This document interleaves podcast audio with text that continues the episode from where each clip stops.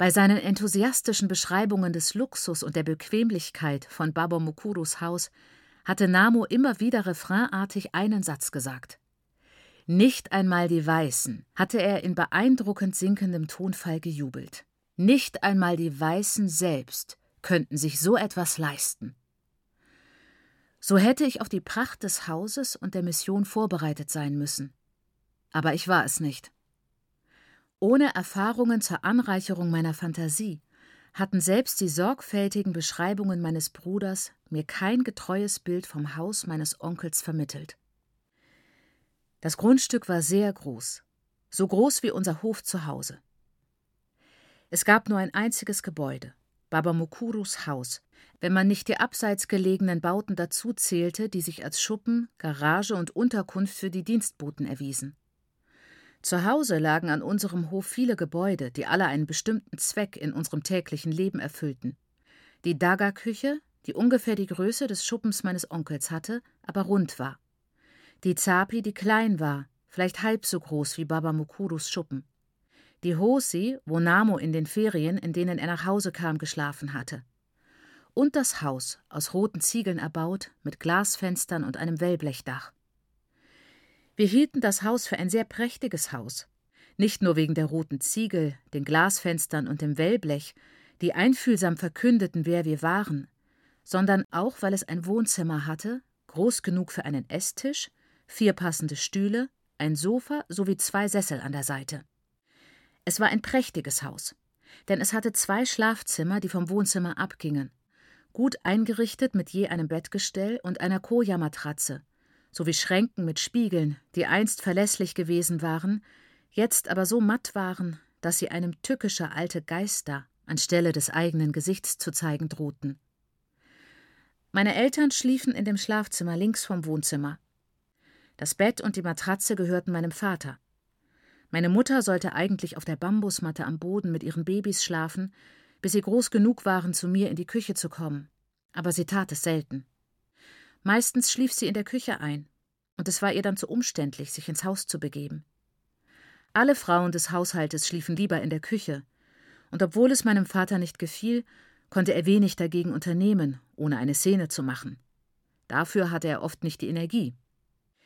Das andere Schlafzimmer im Haus war meist unbewohnt. Dort hatten Baba Mukuru und seine Familie geschlafen, wenn sie zu Besuch kamen, bevor sie nach England gingen. Aber da die Kinder nun erwachsen waren, schliefen Baba Mukuro und Mai Guru allein dort. In meiner Umgebung, ehe ich in die Mission zog, galt unser Haupthaus eindeutig und zweifellos als feines, prächtiges Haus. Bei diesem Maßstab fiel es mir schwer zu begreifen, dass das Herrenhaus am Ende der Auffahrt mit dem Schild 14 Haus des Schuldirektors wirklich das eigene Haus meines Onkels war. Zum Glück war das Schild da, so dass ich mich schon darauf freute, in einem so bedeutenden Haus zu wohnen, während wir noch die Einfahrt hochfuhren. Hätte ich es damals beschrieben, stünden viele Wörter wie Palast und Schloss in diesem Abschnitt. Ihr Fehlen bedeutet nicht, dass ich vergessen hätte, wie es war. Jener erste Eindruck von Größe war zu exotisch, um je zu verblassen. Aber ich habe in den Jahren seitdem gelernt, Übertreibungen und illusionäre Höhenflüge zu unterlassen. Ich habe meinen Eindruck geschildert. Von nun an kann ich das Haus meines Onkels einfach so nennen. Haus. Es war weiß gestrichen. Das war eine der weniger schönen Seiten des Hauses, auch eine der weniger vernünftigen Seiten. Es schien keinen einleuchtenden Grund zu geben, Zeit und Arbeit darauf zu verschwenden, von der Farbe ganz zu schweigen. Die fröhlichen roten Ziegel, die ich beim Ankommen sonst überall auf der Mission gesehen hatte, mit diesem klinischen, antiseptischen Weiß zu übertünchen. Natürlich gab es doch einen Grund dafür. Ich habe ihn von Jascha erfahren, die alle möglichen Sachen wusste oder sich selbst zusammenreimte, wenn sie etwas nicht recht wusste. Dieses Haus, das Haus des Schuldirektors, war in der Frühzeit der Mission erbaut worden. Sie sagte, das sei um die Jahrhundertwende herum gewesen, zu einer Zeit, als die Missionare glaubten, nur weiße Häuser seien so kühl, dass man darin leben konnte. Gewissenhaft wurde dieser Glaube in die Tat umgesetzt. Weiße Häuser schossen überall auf der Mission in die Höhe. All diese weißen Häuser müssen wenig inspirierend gewesen sein, für Menschen, deren Aufgabe es war, zu inspirieren. Auch hieß es, die Einheimischen reagierten auf Farbe, so dass die Missionare nach einiger Zeit anzunehmen begannen, Häuser würden auch dann nicht so heiß, wenn man sie nicht weiß, sondern in Pastelltönen strich. Sie begannen ihre Häuser cremefarben, hellrosa, hellblau, hellgrün zu streichen. Njascha liebte es, diese Stelle auszuschmücken. Stell dir vor, pflegte sie zu sagen, wie hübsch es ausgesehen haben muss. So viel rosa und blau inmitten von weiß. Es muss so süß gewirkt haben, so anziehend. Später, viel später, bis fast zu der Zeit, als ich zur Mission kam, wurde sehr viel gebaut. Es mussten Häuser errichtet werden, um die Ernte ausgebildeter Afrikaner unterzubringen, die aus der Saat unzähliger Abendschulklassen gesprossen waren und an denen es jetzt nicht mangelte, da viele ehemalige Schüler zurückkehrten, um ihrerseits Lehrer zu werden. Vielleicht hatte man nicht genug Zeit für Feinheiten, vielleicht musste man die vielen Leute so schnell wie möglich unterbringen. Jedenfalls blieben die Häuser für die zurückgekehrten Lehrer dunkelrot. Njascha erzählte mir diese Geschichte mit schelmisch funkelndem Blick. Damals war ich wie ein Vakuum, alles aufsaugend, alles bewahrend, um es später zu prüfen. Heute bin ich froh, dass dieser kleine Absatz der Geschichte in Njaschas Version eine gute Geschichte abgibt. Wahrscheinlich eine bessere als die Lektionen, die dieselben Missionare uns in der Missionsschule erteilten. Als ich zur Mission kam, lebten die Missionare in den weißen und pastellfarbigen Häusern, nicht in den roten Ziegelhäusern. Mein Onkel war der einzige Afrikaner, der in einem weißen Haus lebte. Wir waren alle sehr stolz darauf. Nein, das stimmt nicht ganz. Wir waren alle stolz darauf, außer Nyasha, die stets für Gleichheit war und die Lehren von Unterdrückung und Diskriminierung, die sie in England aus erster Hand erfahren hatte, sehr ernst nahm. Sobald das Auto bremste, um in die Auffahrt einzubiegen, gewann mein Leben an Geschwindigkeit.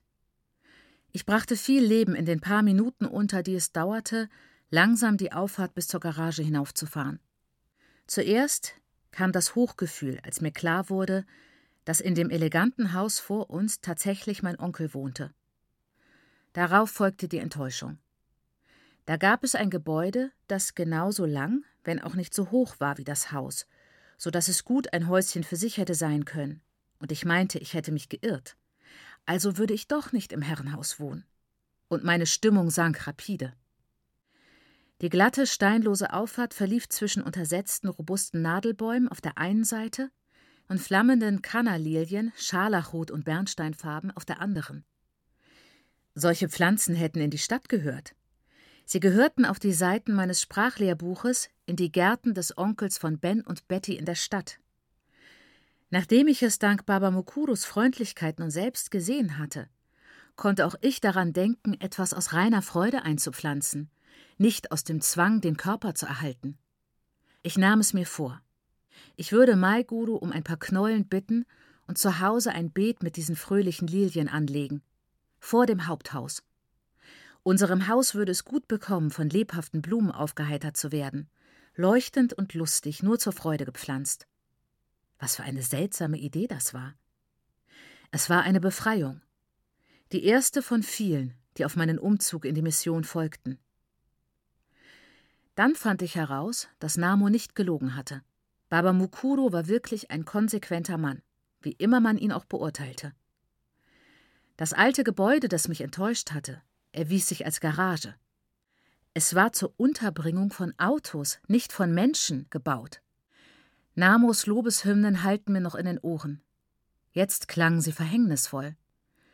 Die Sätze sagten mir etwas, das ich nicht wissen wollte. Baba Mukuru war nicht der Mensch, für den ich ihn gehalten hatte.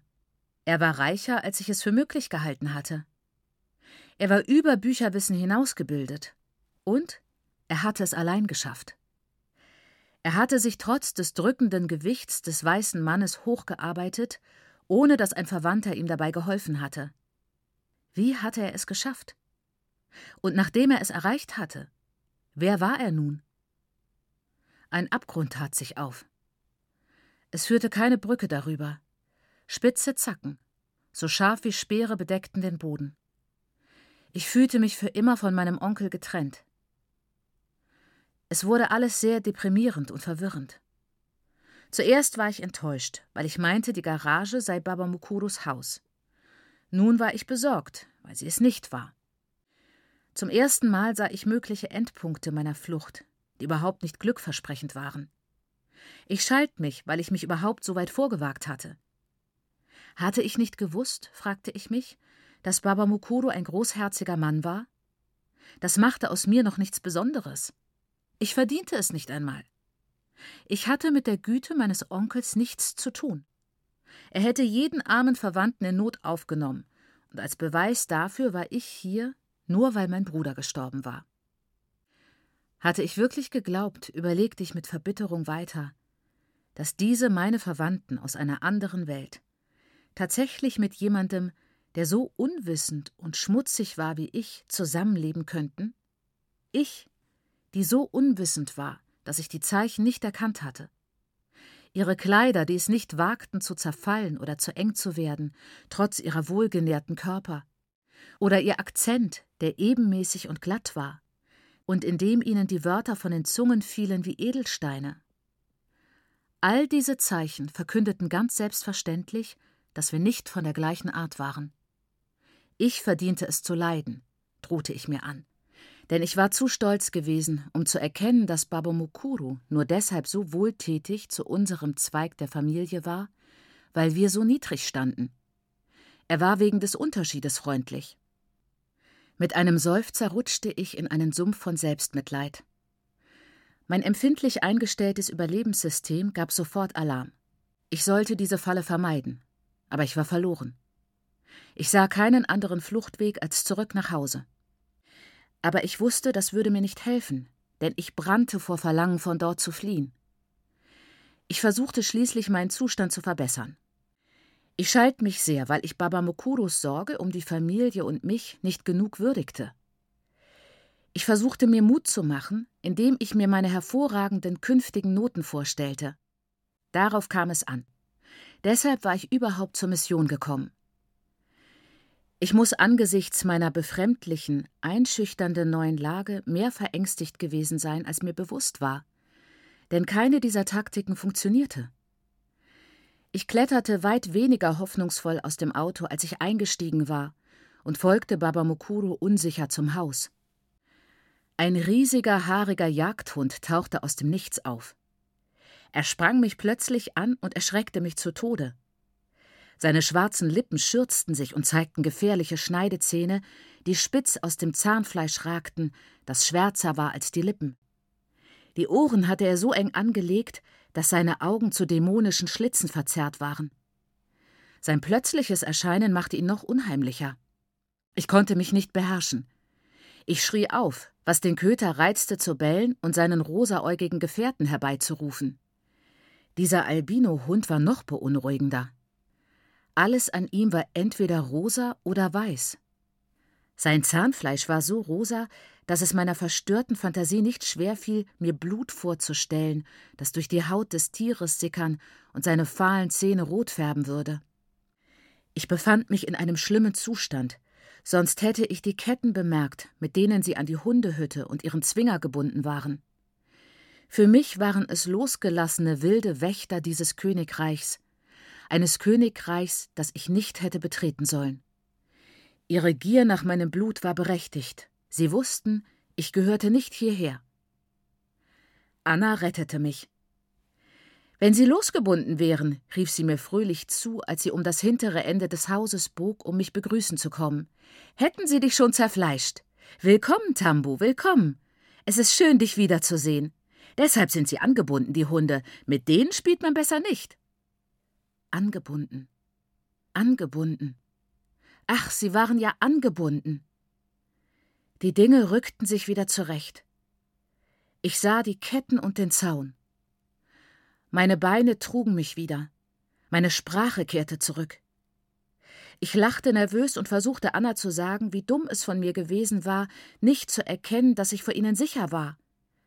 Aber niemand musste viel reden, wenn es Anna gab. Was ist mit dem Gepäck? Wo ist es? schnatterte sie los. Aber manchmal sind sie nicht angebunden. Stell dir das vor. Weil sie abhauen und wir sie nicht finden können. Wenn das passiert, ha! Mich findest du nicht draußen, nicht einmal um die Wäsche aufzuhängen. Aber es ist schön, dass du gekommen bist. Ich habe an dich gedacht. Komm rein, komm rein, sagte sie einladend und hielt mir die Hintertür auf. Ich war kaum durch die Tür, als Njascha mich mit einer riesigen Umarmung, die ich verstand, und einem Kuss auf beiden Wangen, was ich nicht verstand, überfiel. Sie war sehr aufgeregt, mich zu sehen, sehr erfreut, wie sie sagte. Ich war überrascht, sie in so guter Laune vorzufinden. Angenehm überrascht. Denn dies war nicht die Cousine, auf die ich mich vorbereitet hatte. Ich umarmte sie ebenfalls und sagte ihr, auch ich hätte mich auf sie gefreut. Plötzlich meinte ich es so. Njascha hatte viel zu erzählen, und Anna verschwand, um Maiguru von meiner Ankunft zu berichten. Sie sei gerade dabei, ihrem Bruder einen Kuchen zu backen, sagte Njascha, denn er müsse am nächsten Tag in sein Internat zurück. Der Kuchen musste nur noch in den Ofen. Das Wetter war heiß. Der Kuchen würde in der Schüssel aufgehen und auf dem Backblech zusammenfallen, wenn man ihn nicht sofort hineinschob. Anna würde mir zeigen, wo ich hin müsse. Njascha verschwand in die Küche und nahm einen Teil der Sicherheit mit, die ihre herzliche Begrüßung mir gegeben hatte. Ich fing wieder an, die schlechten Manieren meiner Cousine zu missbilligen und hoffte, dass sie sich nicht weiter so benehmen würde, denn in den wenigen Minuten unseres Gesprächs hatte ich gespürt, dass ich hier auf der Mission meine alte Freundin zurückgewinnen konnte. Sie war sehr damit beschäftigt, ein Kuchenblech einzufetten, mit Mehl zu bestreuen und danach den Teig hineinzugießen. Da ich nicht aufdringlich sein wollte, schaute ich mir die Küche genau an. Damals kam sie mir sehr kompliziert vor. Aber wenn ich mich jetzt zurückerinnere, sehe ich, dass der Herd nur drei Platten hatte, keine davon mit einem Ring, dass der Teekessel nicht elektrisch war, dass es sich bei dem Kühlschrank um ein sperriges, paraffingetriebenes Stück handelte. Der Linoleumboden war alt, sein blau-weißes Muster abgetreten, mit roten Flecken, wo die Farbe abgegangen war, und schwarzen Flecken, wo an den Rändern Füße den alten Boden wieder freigelegt hatten und wo Wasser von Händen und Gemüse und Geschirr getropft war, bis ein fester schwarzer Knies entstand. Das Küchenfenster hatte keine Gardinen. Eine Fensterscheibe fehlte. Diese fehlende Scheibe machte viele Probleme, denn es zog kräftig durch die Öffnung, wodurch die Temperatur des Ofens absank so dass Brötchen und Kuchen nie ganz locker wurden. Es sei denn, man machte die Tür zu und sorgte dafür, dass keiner sie öffnete, damit es nicht zog. Das zerbrochene Fenster, der Durchzug und seine Folgen waren besonders ärgerlich für Maiguru. Erstaunlich, murmelte sie vor sich hin, wann immer sie sich mit den Temperaturen des Ofens abkämpfte. Man sollte meinen, dass Menschen die Zeit finden, die Fenster in ihrem eigenen Haus zu reparieren. Aber nein. Tz. Erstaunlich. Später, als Erfahrung mein Blick für solche Dinge geschärft hatte, sah ich, dass die Farben nicht zusammenpassten. Die grünen und rosa Wände, es war damals Mode, Wände eines Raumes in verschiedenen Farben zu streichen, sowie die Töne des Bodens bissen sich. Doch es gefiel mir, dass die Küche sauber war. Was man an Schmutz vom Linoleum entfernen konnte, wurde regelmäßig mit einem starken Ammoniakreiniger weggeschrubbt, was wirkungsvoll war, aber die Hände viel rissiger machte als in Wasser aus dem Yamarira gelöste Asche. Die Emaille des Herz und das Plastik des Kühlschranks glänzten zwar nicht, aber sie waren weiß, und die Küchenspüle schimmerte in einem Grauton. Dieser Mangel an Leuchtkraft rührte, wie ich später nach Auftauchen des Fernsehers in der Mission erfuhr, vom Gebrauch von Scheuerpulvern her, die zwar den Haushalt zu 99 Prozent desinfizierten, aber zu scharf waren und die feinen Oberflächen zerkratzten. Als ich das herausfand, begriff ich, dass Mai Guru, die in England ferngesehen hatte, wissen musste, dass diese Scheuermittel den Glanz trübten und dass sich mit sanfteren Alternativen der Glanz erhalten ließ. Zu dieser Zeit wusste ich auch schon etwas über Haushaltsgeld, vor allem über dessen Begrenztheit. Es wurde mir klar, dass Mai Gurus glanzlose Spüle nicht eine Folge von Schlampigkeit war, wie die Werbung uns glauben machen wollte, sondern von Geldmangel. Anna kam zurück mit der Nachricht, dass Mai Guru sich ausruhe. Es würde ein bisschen dauern, bis sie aufgestanden sei und sich angezogen habe. Anna führte mich ins Wohnzimmer, wo ich auf meine Tante warten sollte. In der Hoffnung, dass meine Tante nicht wegen einer Krankheit zu dieser Tageszeit das Bett hüten musste, folgte ich Anna ins Wohnzimmer, wo ich es mir auf dem Sofa bequem machte. Es war unmöglich zu übersehen, dass das Sofa doppelt so groß, tief und weich war wie unseres Zuhause. Ich betrachtete meine Umgebung genau, prägte mir den Stil, das Material und die Form der Möbel ein, Farben und Anordnung. Meine Ausbildung hatte bereits begonnen, und ich prüfte Maigurus Wohnzimmer mit pragmatischem Blick. Eines Tages würde ich ein solches Heim besitzen. Ich würde wissen müssen, wie man es einrichtet. Da ich das Haus meines Onkels durch die Hintertür betreten hatte und sich der Glanz von der Küche über das Esszimmer bis zum Wohnzimmer gesteigert hatte, entging mir die ganze Eleganz dieses Wohnzimmers, mit seinem Teppich aus dickem grünem Velour, geschmackvoll grün und gold gesprenkelt und passend zu den blassgrünen Wänden. Der Mode entsprechend war eine etwas heller als die drei anderen. Die schweren goldenen Vorhänge, die üppig bis zum Boden flossen, die vierteilige Polstergarnitur, bezogen mit glänzendem braunem Samt, die Lampen mit ihren Quasten, die glänzenden Bücherschränke mit ledergebundenen Bänden voller Gelehrsamkeit, verloren ein bisschen, aber nur ein kleines bisschen von ihrer Wirkung. Wäre ich direkt von der Auffahrt über die Veranda und die Vordertür eingetreten, wie die Besucher dies zu beeindrucken galt, hätte die geschmackvolle, gedämpfte Eleganz des Raums mir den Atem geraubt. Aber nachdem ich schon die Küche und das Esszimmer gesehen hatte, das um einiges schicker war als die Küche, mit leuchtendem neuem Linoleum, das jeden Quadratzentimeter des Bodens bedeckte und so fachmännisch verlegt war, dass man die Nahtstellen zwischen den Bahnen kaum sah, war ich schon etwas besser auf das Folgende vorbereitet. Zum Glück, denn die Opulenz des Wohnzimmers hätte mich sonst überwältigt.